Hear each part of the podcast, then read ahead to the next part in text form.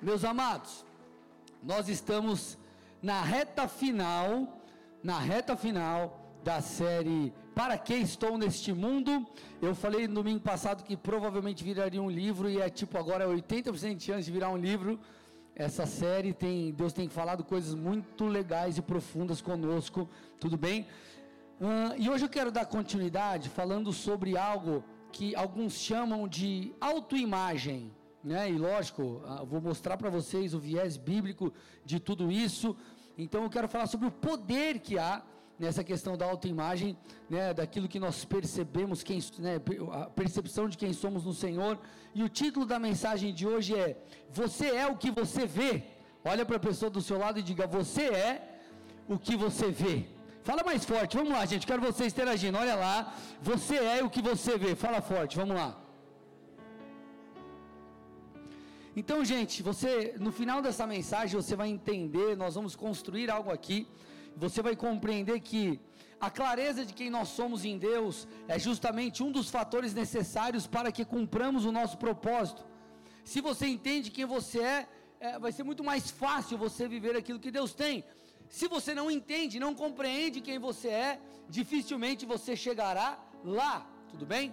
Quando nós falamos sobre esses aspectos, nós basicamente encontramos três grupos de pessoas, tudo bem? O primeiro deles é aqueles que ficam assustados com o chamado que receberam de Deus, pessoas que são como Jonas, ei Jonas, vai lá, proclama uh, o julgamento que eu tenho sobre Nínive, prega para aquelas pessoas lá, e Jonas ficou assustado e fugiu. Então nós vemos esse tipo de pessoas, aqueles que ficam assustados e fogem. Nós vemos o segundo grupo, aqueles que até aceitam o chamado de Deus, mas por não saberem lidar com aquilo que Deus falou, por não saberem lidar talvez com é, é, é, uma suposta grandeza da missão, essas pessoas elas cumprem sua chamada em um nível muito aquém, muito abaixo, porque há um problema na alma, há um problema de, de, de aceitar aquilo que Deus tem, e nós temos um terceiro grupo, que eu espero que seja você tá bom? Aqueles que compreendem quem Deus os fez ser, se apoiam na graça e no poder de Deus e assim vivem tudo aquilo que Deus tem. Esse é o terceiro grupo. E aí, esse grupo é neste grupo que você precisa lutar, se esforçar para estar. O grupo daqueles que compreendem o que Deus tem, o grupo daqueles que, apoiando-se na graça e no poder de Deus, vão além. Agora, a grande, a grande diferença entre cada um desses aqueles que, puxa, se assustam e fogem, aqueles que vivem o propósito, mas vivem a quem? E aqueles que de fato vivem a totalidade, parte da resposta para essa diferença vem da clareza ou a falta de clareza de quem são no Senhor.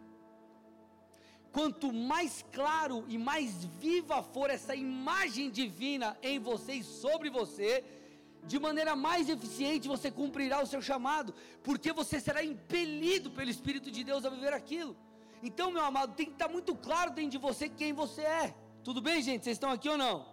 Então, saber quem nós somos no Senhor é algo poderoso. Gente, descobrir o que Deus tem para você enquanto chamado, enquanto missão de vida, que é o tema dessa série, é muito mais do que uma informação que vai direcionar o seu futuro mas essa informação, ela muda tudo. Essa revelação, ela muda tudo. Ela impacta como nós nos vemos, ela impacta as nossas obras, o que fazemos, ela impacta o nosso resultado. E quando você olha lá, por exemplo, para aquele, é, aquela, aquele povo, para aquela turma que Moisés tirou do Egito, essa clareza de identidade em Deus era justamente o que faltava. Era justamente o que faltava.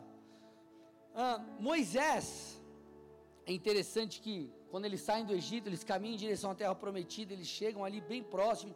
Moisés envia 12 espias para avaliarem a terra de Canaã, a terra prometida. E por 40 dias aqueles homens, aqueles homens avaliam a terra. E depois eles trazem um resultado dessa avaliação. Então eles foram lá, espias, espiaram, tá bom? Deram uma espiada, olharam e voltaram para falar o que, que eles viram. E o interessante é que lá em Números 13 e 27 eles trazem um relato. Eles dizem assim: ó, Fomos à terra que você nos enviou, e de fato é uma terra que mana leite e mel, estes são os frutos dela. Então eles chegaram para Moisés e falaram: Moisés, é verdade que os nossos antepassados falaram que Deus nos daria uma terra animal, top. Isso é verdade, Deus realmente ele, ele é verdadeiro. O que ele prometeu é real. Então eles, eles, eles, eles viram aquilo. A terra é boa. Porém, meus amados, dos doze, dez deram um relatório negativo no que diz respeito à tomada da terra. Então eles viram a terra, eles viram que era bom, todos concordaram que era boa, todos os doze. Mas dez disseram o seguinte, números 13 e 28. Mas o povo que habita nessa terra é poderoso, e as cidades são muito grandes e fortificadas. Também vimos ali os filhos de Anak. Então, meus amados, eles olharam e falaram: Ei, a terra é boa, mas não é para gente. Deus falou que nos daria uma terra boa, mas eh, sei, acho que não vai dar para a gente tomar posse dessa terra. E, gente, como se não bastasse essa fala, você vê no versículo 31 e 33, eles falando o seguinte: versículo 31. Porém, os homens que tinham ido com eles disseram: Não podemos atacar aquele povo, porque é mais forte do que nós. Então eles disseram: Ó, nós não vamos conquistar, porque eles são mais fortes. Versículo 33. Também vimos ali gigantes, e éramos aos nossos próprios olhos como gafanhotos e assim também éramos aos olhos deles. Repete comigo: gafanhotos. Queridos, eles se viam como gafanhotos, eles não eram como gafanhotos, para Deus eles não eram. A realidade real da coisa, a verdadeira verdade, era que o Deus Todo-Poderoso, que os livrou do Egito tempos atrás, os livraria também das mãos de todos aqueles que tentassem paralisar a obra de Deus. Porém, eles se viam como gafanhotos, e aqui está o ponto. Porque eles se viam como gafanhotos, eles disseram: Puxa, eu não vou conseguir vencer esses gigantes. Gafanhoto, gigantes. Somos gafanhotos, eles são gigantes. Não há como vencer, ponto. Só que essa, a maneira como eles se viam, não era a maneira de Deus, não era a, a, a realidade. Eles estavam presos em uma mentira e muitas pessoas estão assim. Muitos não avançam, muitos não chegam lá, muitos não vivem as promessas de Deus. Por quê? Eles se veem como gafanhotos. E gente, quando eles deram esse relatório, pensa comigo. Moisés manda 12. O líder ali de cada tribo que vai inspecionar a terra. E eles ali, cheios de esperança, de expectativa, puxa, estamos às portas do lugar que Deus prometeu. Esse lugar é real, nós estamos aqui, ó, diante dele. Então, quando a, a, aqueles 12 ou os 10 dão um relato negativo, olha o que acontece, gente. Números 14, 1 a 4. Então toda a congregação se levantou e gritou em alta voz, e o povo chorou aquela noite. Todos os filhos de Israel murmuraram contra Moisés e contra Arão, e toda a congregação lhes disse: Quem dera tivéssemos morrido na terra do Egito, ou mesmo neste deserto. E porque o Senhor nos traz a essa terra, para cairmos a espada e para que nossas mulheres e nossas crianças sejam por presa, não seria melhor voltarmos para o Egito? E diziam uns aos outros: Vamos escolher um chefe e voltemos para o Egito. Gente, olha o resultado dessa postura de incredulidade. Eles não invadiram a terra, essa geração ficou perambulando no deserto, até que apenas Josué e Caleb, os que creram, os dois que creram, puderam invadir ou entrar, tomar a terra. Né? E a geração que veio após. Agora, o interessante é que essa incredulidade, ela foi fruto de uma autoimagem equivocada. Muitas vezes nós não cremos, não porque Deus não é poderoso, e nem porque Deus não nos deu capacidade ou nos capacitaria para tal coisa. O problema é que nós não nos vemos de acordo ou com a lente divina.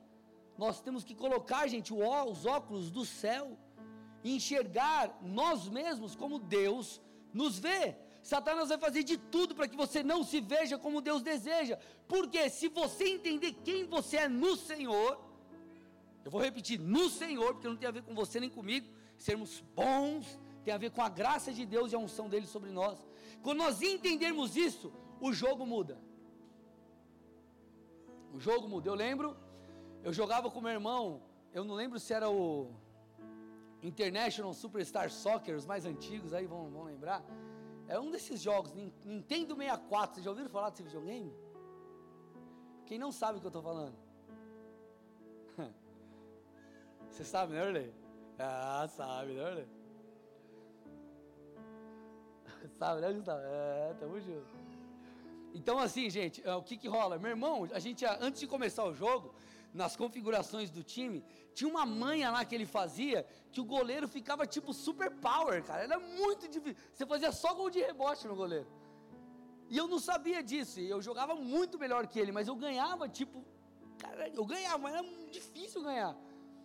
Aí depois eu fui descobrir que ele tinha aquela manha. Eu falei, ah, então tinha uma manha, algo externo que não vinha dele, que o empoderava. Com Deus é assim, gente. É só você ler os relatos bíblicos. o povo não tinha condição de tomar a terra, mas porque Deus era com eles, tinha um efeito especial. E aquilo fazia com que o povo chegasse onde Deus desejava. Então, gente, tudo tem a ver com a maneira que nos enxergamos.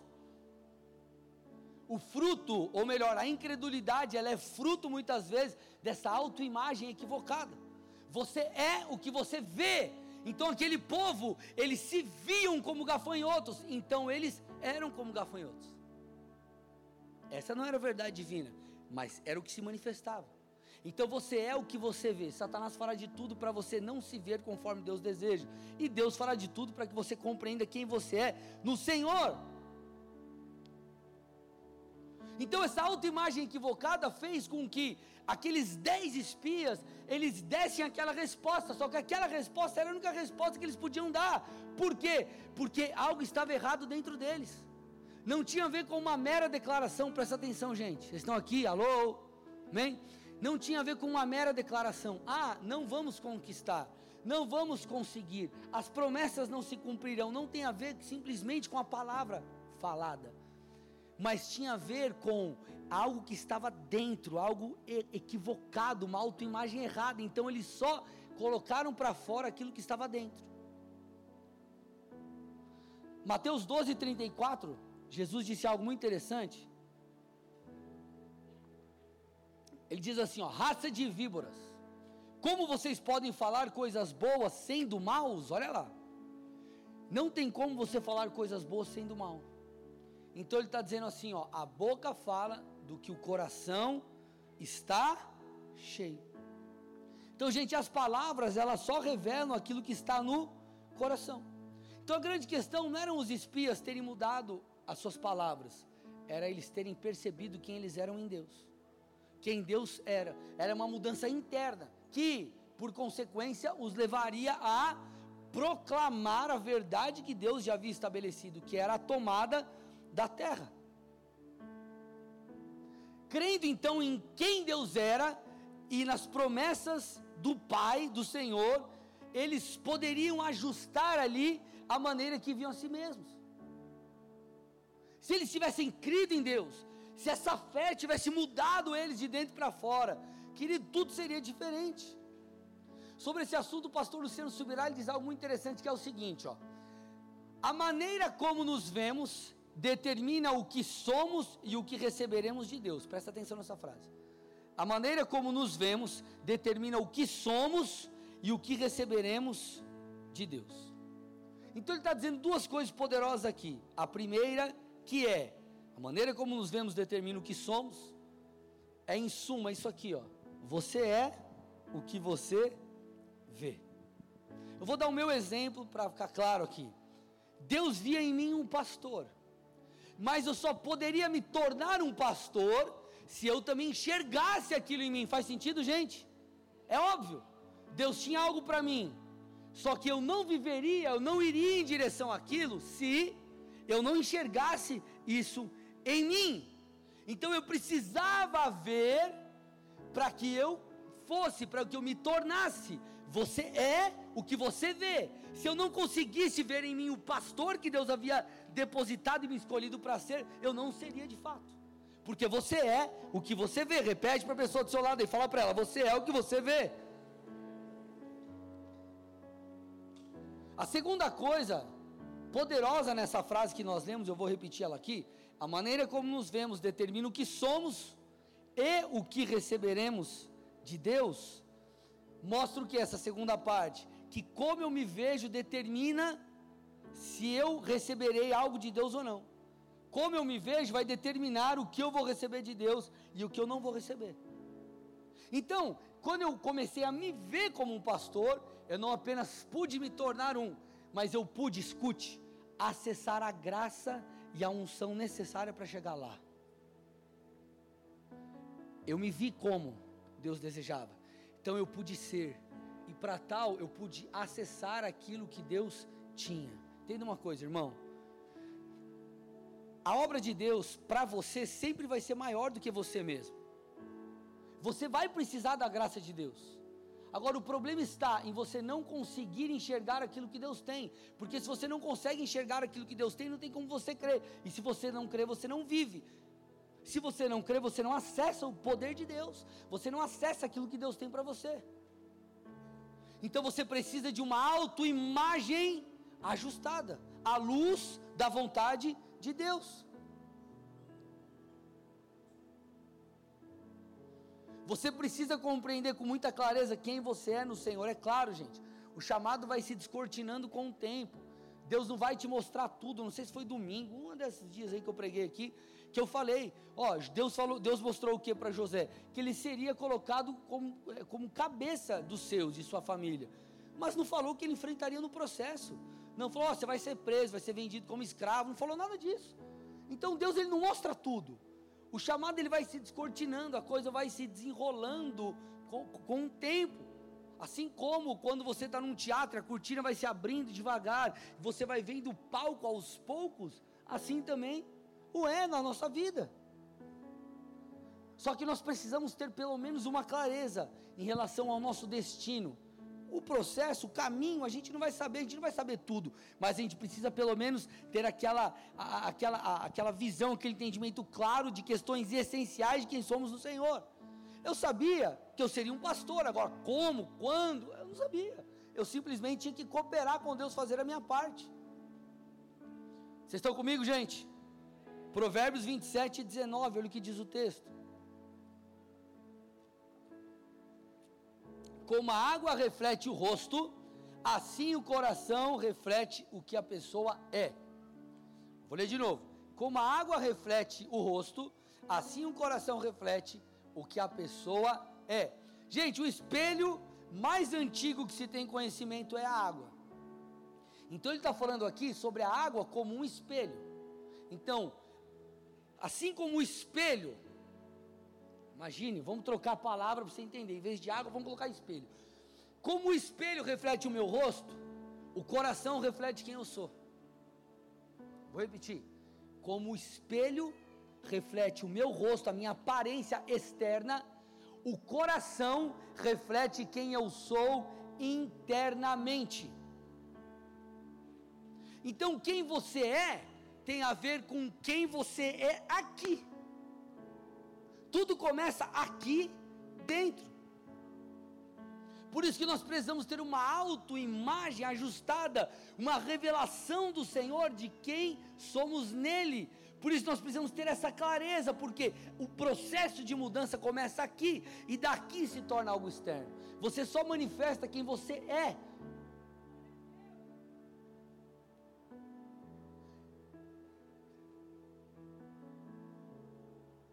Essa imagem interna, querido, ela inclusive precisa ser revista continuamente, quantas vezes forem necessárias, para que você não perca o seu propósito.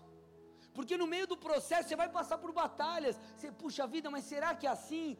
Hum, será que é desse jeito mesmo? Será que Deus é isso que Ele prometeu? Constantemente você precisa acessar aquilo que Deus te falou para que o teu coração, e entenda por coração não emoções, mas o homem interior, para que você compreenda, compreendendo quem você é, você siga esse caminho. Você precisa proteger essa verdade. Alguns estão na fase de descoberta, outros estão na fase de manutenção, de continuar acreditando enquanto a promessa não se cumpre. Por isso que em Provérbios 4, 23 a Bíblia diz: De tudo que você deve guardar, guarde o seu coração, porque dele procede o que está escrito, gente, as fontes da vida. Quando você protege o coração, me escute, você protege a nascente do seu propósito. Como assim? Entenda que eu estou falando de uma maneira figurada aqui, tá? Ai, mas a nascente do meu propósito não é Deus, claro que é Deus, Ele é a origem de tudo. Quero que você entenda o que eu estou dizendo. Quando você quer poluir um rio, você tem duas formas. Ou você tenta poluir, poluir o rio inteiro, ou você ali polui, por exemplo, a nascente do rio. Se você polui a nascente do rio, a fonte, todo o resto é questão de tempo para se tornar sujo, por aí vai, sim ou não, amados? Tudo bem? Vocês estão aqui? Quando é, a nossa autoimagem, a interna aqui, ela é bagunçada, tudo perde sentido. Por que, que muitos param de é, manter-se no ministério que Deus colocou? Porque bagunçou a fonte. E daqui a pouco, o fazer perde o sentido. O problema não é o fazer, o problema é a fonte. Guarda o seu coração, protege o seu coração, protege aquilo que Deus te deu, porque daqui procedem as fontes da vida. Então você precisa guardar o seu coração, guardar aquilo que Deus te deu, proteger essa autoimagem pura, divina, para que você não abra mão daquilo que Deus te deu.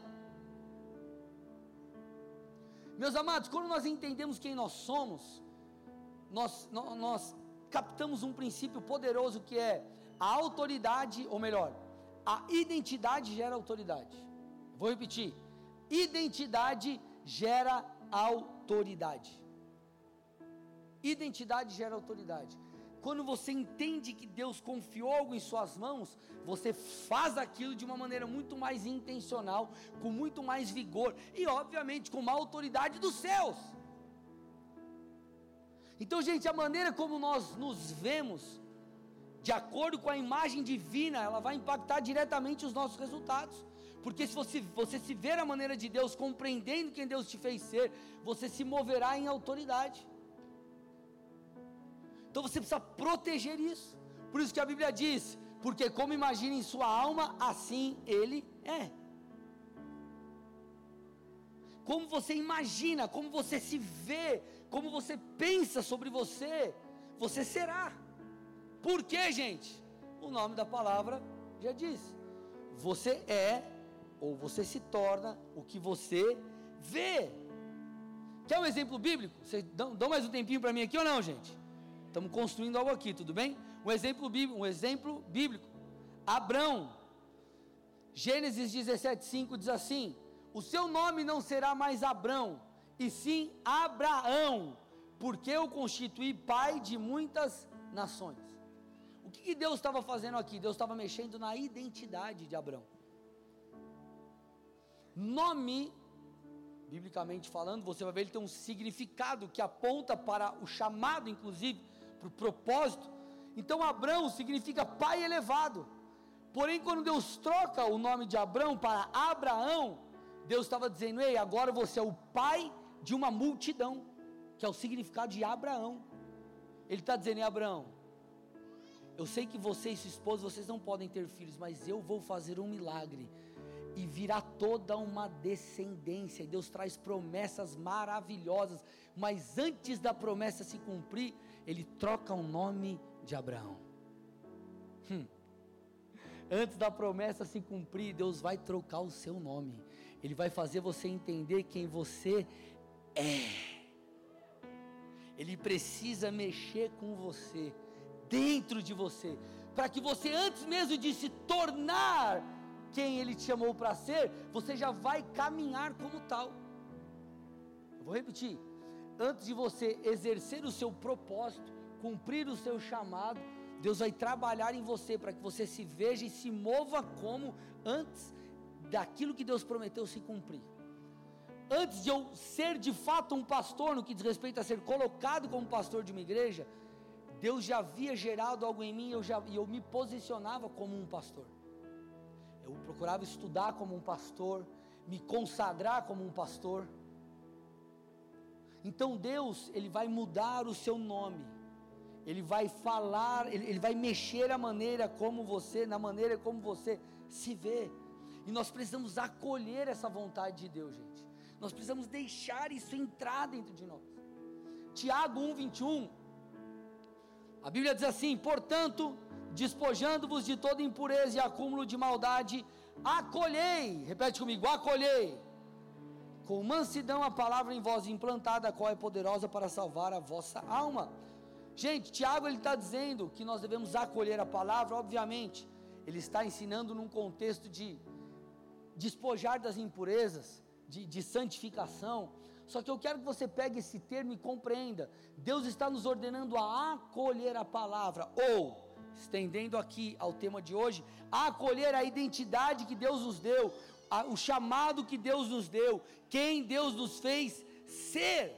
Então você tem que acolher, você tem que tomar para si, você tem que, como os cristãos gostam de dizer, tomar posse, varão. Toma posse, irmão, é isso. Você tem que tomar posse, você tem que acolher, você tem que deixar aquilo ah, de fato se tornar parte de você. Então nós precisamos acolher a verdade de Deus sobre nós. Quando Deus nos dá uma promessa, quando Deus fala algo sobre o nosso futuro, quando nós lemos algo na palavra que Deus diz sobre nós, isso não é uma mera informação, isso precisa cair dentro de você como uma revelação, como algo que mexe na sua identidade. Parte do processo de santificação, a gente passa por isso. Nós fomos, a Bíblia diz, tirados, removidos de um império, de um reino de trevas e colocados num reino de luz. Espiritualmente tudo mudou. Cara, o que, isso tem que fazer comigo com você? Mudar a nossa postura aqui na ponta. Você entendeu quem Deus te fez ser, quem o Senhor está tornando, fazendo você ser. Então, gente, o entendimento de quem somos no Senhor precisa mudar a gente aqui na ponta. Você precisa agir como tal. Você vai lá, você sabe, mulher, vou falar com as mulheres aí, você sabe, você ficou grávida. Você talvez não fez nenhum, não, não ouviu o batimento ainda do bebê, não fez nenhuma eco, nada, você só fez o exame de farmácia. Talvez você não sentiu nem nada no seu corpo, não sentiu nada, mas você tem aquela informação. O que, que isso faz com você? Muda tudo. No outro dia você vai na loja, já quer comprar berço, já quer comprar carrinho de bebê, já quer comprar roupa, já, já, muda tudo, minha vida mudou. Já começa a pensar como vai ser meu futuro, vou ficar no trabalho, não vou ficar no trabalho, vou mudar de trabalho, vou trabalhar de casa, o que, que eu vou fazer? Sim ou não, mulheres? Você nem é mãe ainda no aspecto de estar com o bebê no colo, entenda dessa forma, tá? Mas tudo mudou. Quando nós falamos de chamada, tudo muda quando nós temos a promessa. Aleluia. E talvez se as coisas não mudaram é porque nós não acolhemos, nós não recebemos aquilo como verdade. João 5:24, em verdade, em verdade lhes digo: quem ouve a minha palavra e crê naquele que me enviou, tem a vida eterna, não entra em juízo, mas passou da morte para a vida. O texto fala sobre aqueles que ouvem, mas não é ouvir no aspecto, meu irmão, de tipo escutar, como uma informação, mas é você receber aquilo, é você dar atenção. No original grego aqui, esse ouvir fala sobre prestar atenção fala sobre você considerar aquilo que está sendo dito, então acolher a verdade de Deus sobre você, sobre quem você é, sobre a sua identidade no Senhor, diz respeito ao que? Você tomar para você aquilo como verdade. Eu tomo como verdade, eu aceito. Eu sou assim agora, esse sou eu. E quando você recebe, você precisa guardar isso, gente. Apocalipse 3:11, eis que venho sem demora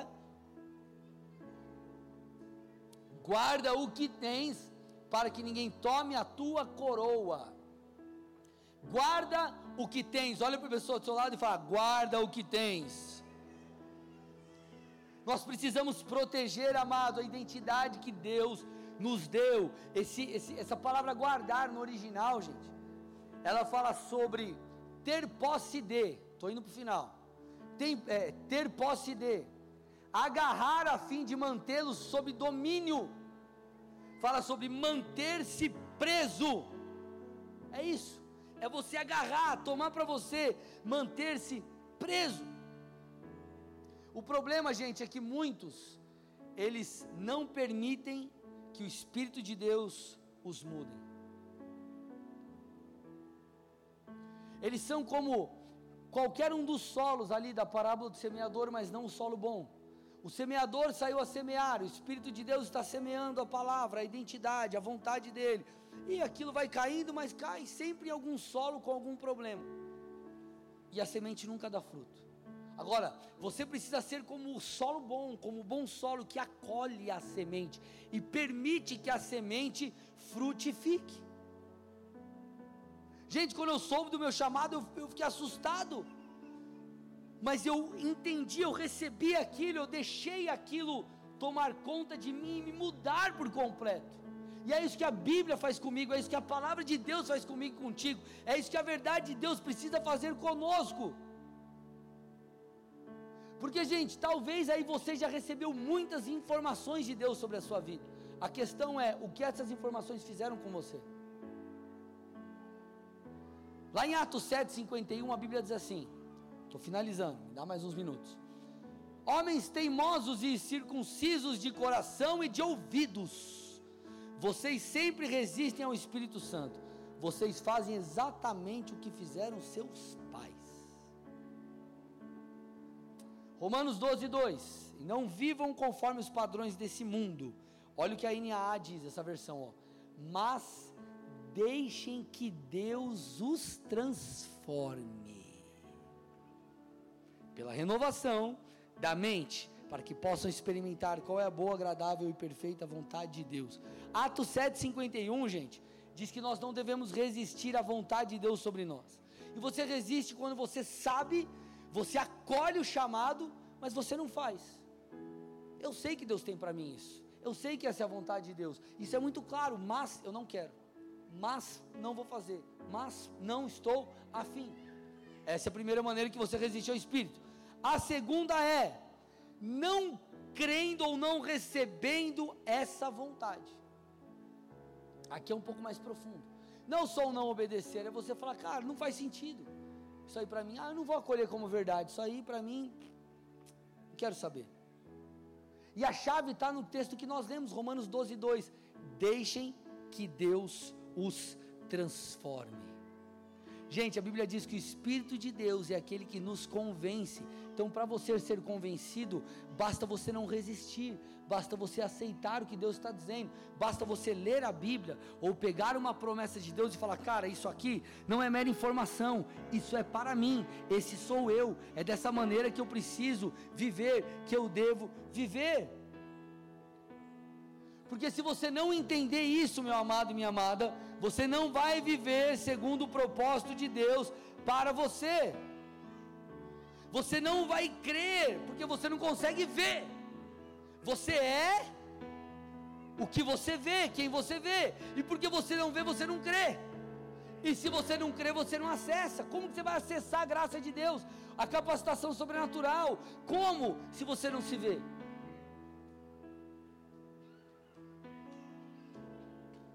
Eu quero que você perceba que foi justamente essa essa autoimagem ajustada que permitiu, por exemplo, Davi vencer muitas batalhas.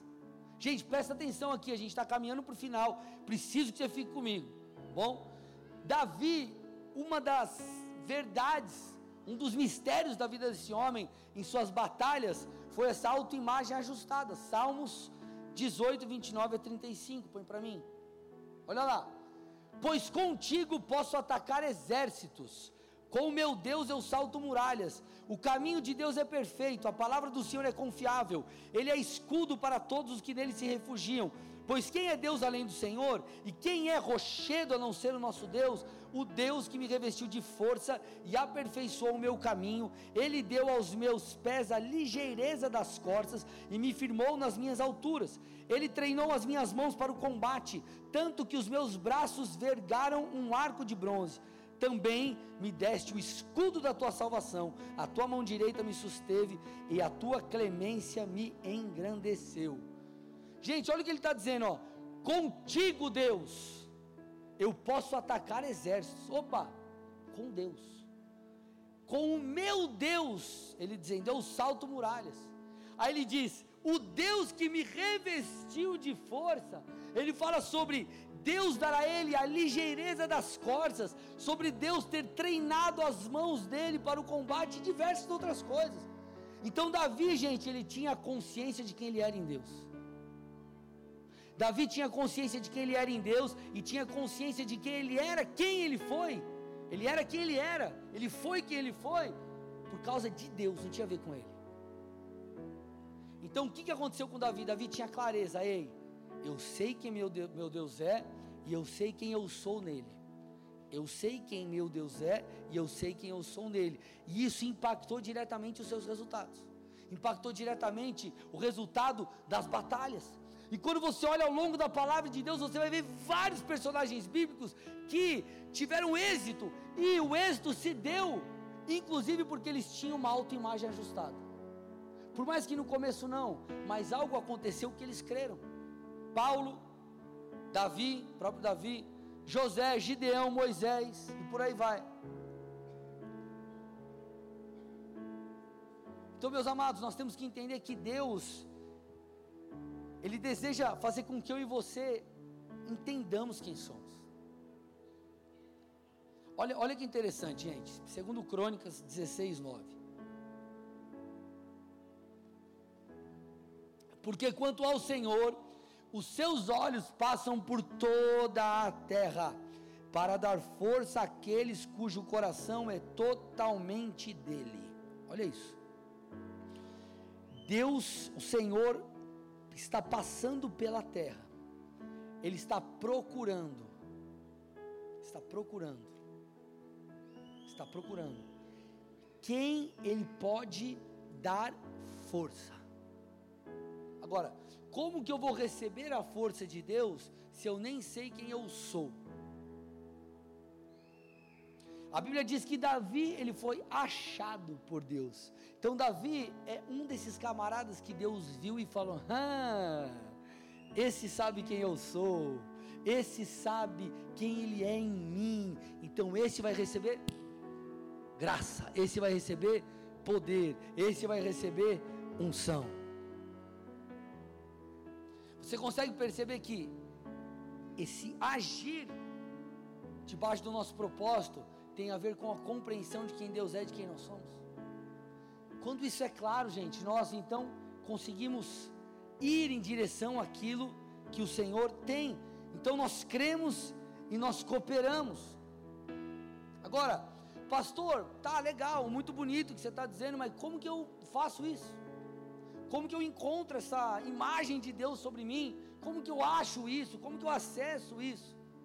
Gente, essa a tua autoimagem, ela será ajustada conforme o que Deus tem, à medida que você se relacionar profundamente com Deus. E eu preciso que você entenda o que eu vou dizer aqui. Vou repetir. Relacionar-se profundamente com Deus. Eu vou falar de novo. Profundamente. Gente, profundamente, o que é isso? Não, é, é o inverso do superficial. O que, que é um se relacionar com Deus superficialmente? É você vir no culto e não fazer nada com o que você recebe aqui. É você não ler a Bíblia em casa ou ler tipo, ah, bati minha meta aqui do dia, beleza? É você é, orar tipo, Deus, me ajuda aí que hoje eu preciso de uma força no trabalho. Obrigado pelo alimento acabou. Não se relacionar com Deus. Porque o que vai produzir essa mudança em você é o relacionamento. É quando Deus tiver espaço aí em você. Gente, Deus vai chegar chutando a porta de tudo e falar: ah, seguinte. Você pode até ter informações, mas se você não abrir o seu coração, aquilo não vai ganhar espaço dentro de você. Então eu e você, se nós queremos ir além, se a gente não quer só nascer, viver e morrer aqui nessa terra, se a gente quer viver o propósito de Deus, nós precisamos nos relacionar com o Criador, porque Ele vai nos mostrar o que Ele tem. Só que esse mostrar é mais do que uma informação. Lembra? Eu falei lá no comecinho da série isso. É mais do que uma informação, é uma revelação que muda tudo em nós. Então você precisa, meu amado, entender a chave. A chave é meditar nas verdades de Deus. O que, que é meditar, pastor? Eu ponho tipo um louvor, sento, cruzo as pernas e faço umas poses, assim, uns negócios. O que, que. Não, irmão. O que, que é meditar nas Escrituras? Meditar na vontade de Deus. Vamos lá, primeiro eu vou mostrar alguns textos. Você vê que isso é bíblico. O pastor não está falando de yoga aqui no culto, tá? Então vamos lá. Salmo 119, 97. Como eu amo a tua lei, medito nela o dia inteiro. Salmo 119, 147, 148. Levanto-me antes do amanhecer e clamo, na tua palavra espero confiante. Fico acordado nas vigílias da noite para meditar na sua palavra. Josué 1:8. Não cesse de falar desse livro da lei, pelo contrário, medite nele dia e noite, para que você tenha o cuidado de fazer segundo tudo que nele está escrito, então você prosperará e será bem sucedido. Gente, a palavra de Deus, ela é, é claro, esse fator meditar. O que, que é o meditar, gente? O meditar é, é extremamente importante para a nossa mudança. O meditar é como o processo de ruminação, é o ruminar. Você já viu uma, uma vaquinha lá? Como que ela faz? Ela pega o alimento, ela faz o que ela? Mastiga, mastiga, mastiga, mastiga, mastiga, mastiga, mastiga, mastiga. Aí ela engole. Para quê? Para o processo ah, ah, ah, ali de, de para ela digerir melhor tudo aquilo. Então ela mastiga, mastiga, mastiga, mastiga. Aí Deus fala com você e fala de novo e você medita nas escrituras, e você medita nas promessas, e você fala com Deus, e Deus fala de novo com você, e aquela promessa vai se tornando cada vez mais real. Você está mastigando, mastigando, mastigando, mastigando, aquilo vai fazer sentido uma hora, irmão. Aquilo vai fazer sentido uma hora. O que, que nós estamos fazendo, por exemplo, com as, por que, que eu prego em série? Para a gente ruminar sobre o tema. Para você chegar no final e você falar, mano, aprendi, legal, entendi como eu descubro o meu propósito, entendi é, qual é o meu propósito, eu entendi como eu faço para chegar no meu propósito, e a gente constrói algo.